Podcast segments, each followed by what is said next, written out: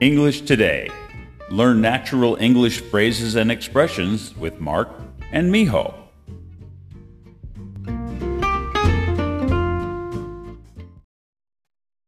Hi, everyone. This is Mark. This is Miho. And welcome to English Today. Today's lesson is a phrasal verb. It is come across.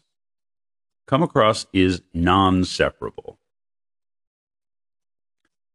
The phrasal verb come across has several meanings, but it generally refers to encountering or finding something unexpectedly or making a particular impression on someone.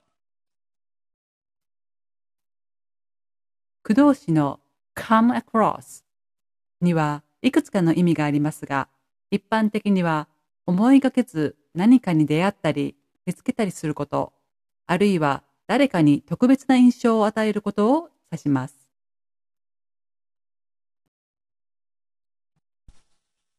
Examples. Repeat after me. While cleaning out the attic, I came across a box of childhood photos that I thought I had lost.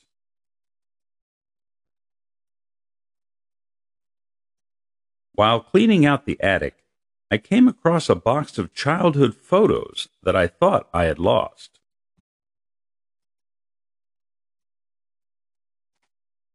The new employee came across as very friendly and approachable during the team meeting.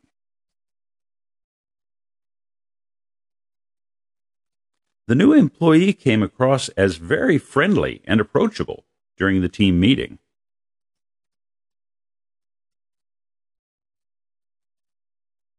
I don't want to come across as rude, but I'm afraid I have to leave before the show is over.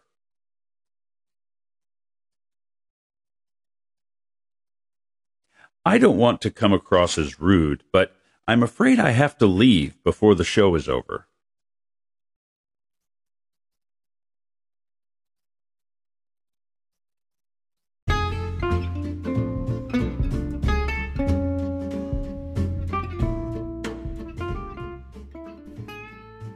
この番組に対するご感想やお問い合わせは、番組の詳細欄にある E メールアドレス mburnhard at mbmbenglish.com にお願いいたします。